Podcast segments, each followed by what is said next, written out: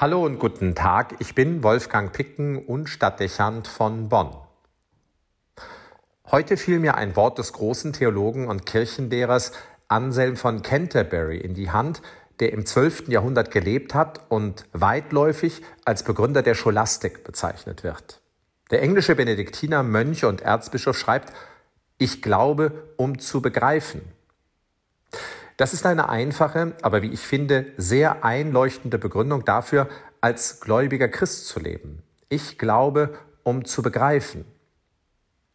Viele konstruieren heute einen Widerspruch zwischen Vernunft und Glauben.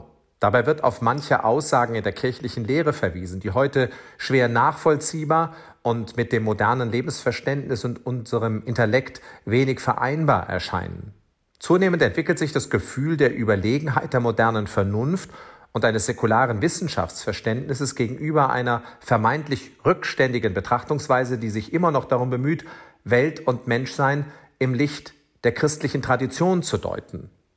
Immer mehr Wissenschaftsbereiche scheinen ohne den Dialog mit der Religion auszukommen oder sie negieren bewusst die Existenz Gottes und die Bedeutung der christlichen Botschaft oder ihrer Ethik.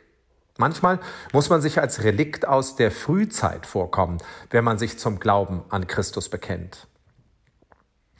Diese Haltung zeugt von einer ausgesprochenen Arroganz und vor allem von einer fehlenden Wahrnehmung der Grenzen menschlicher Vernunfterkenntnis.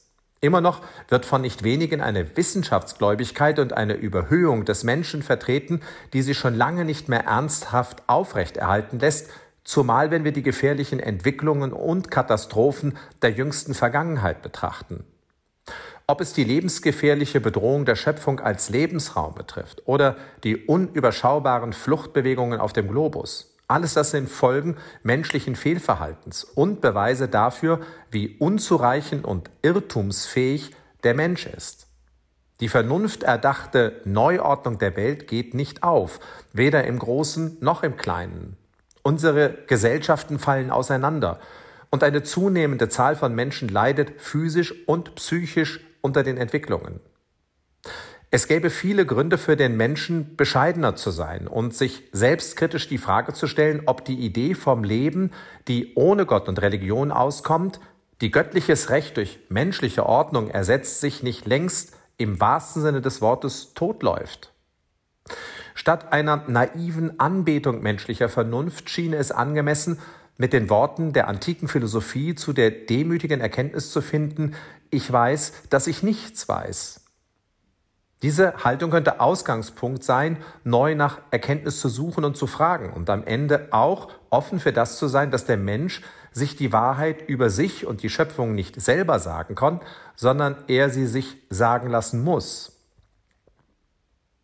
Damit wären wir beim Satz angekommen, der Anselm von Canterbury bereits im Mittelalter zugeschrieben wird. Ich glaube, um zu begreifen. Es könnte sehr gut sein, dass der Menschheit, wenn sie leben und überleben will, nichts anderes übrig bleibt, als zu den offenbarten Wahrheiten Gottes zurückzukehren und das Leben von daher zu begreifen und zu verstehen. Der Glaube an Christus gewährt Einblicke, die der Vernunft helfen, das Leben zu begreifen und zu handhaben. Sicher erscheint, dass wir uns des Schöpfungs- und Menschenbildes der Heiligen Schrift neu annehmen müssen, wenn wir nachhaltig einen Weg finden wollen, die Logik der Schöpfung zu verstehen und in Übereinstimmung mit ihr zu leben. Ohne den Respekt vor der Welt als Schöpfung mit einer vorgegebenen Ordnung und der Bereitschaft, nach dieser Ordnung zu leben, werden wir in unseren ökologischen Problemen untergehen. Schließlich werden Hunger, Kriege und Fluchtbewegungen nicht überwunden, wenn der Mensch nicht bereit ist, die Lehre der Bergpredigt anzunehmen und zu leben. Als Glaubende begreifen wir, warum die Welt sich in der gegenwärtigen Lage befindet, weil sie sich von Gott und seiner Wahrheit autonom macht. Und wir erkennen, wie wir der Gefahr für das Überleben von Menschheit und Schöpfung entkommen können. Durch Gehorsam gegenüber dem Wort und Willen Gottes. Ich glaube, um zu begreifen. Wolfgang Picken für den Podcast Spitzen aus Kirche und Politik.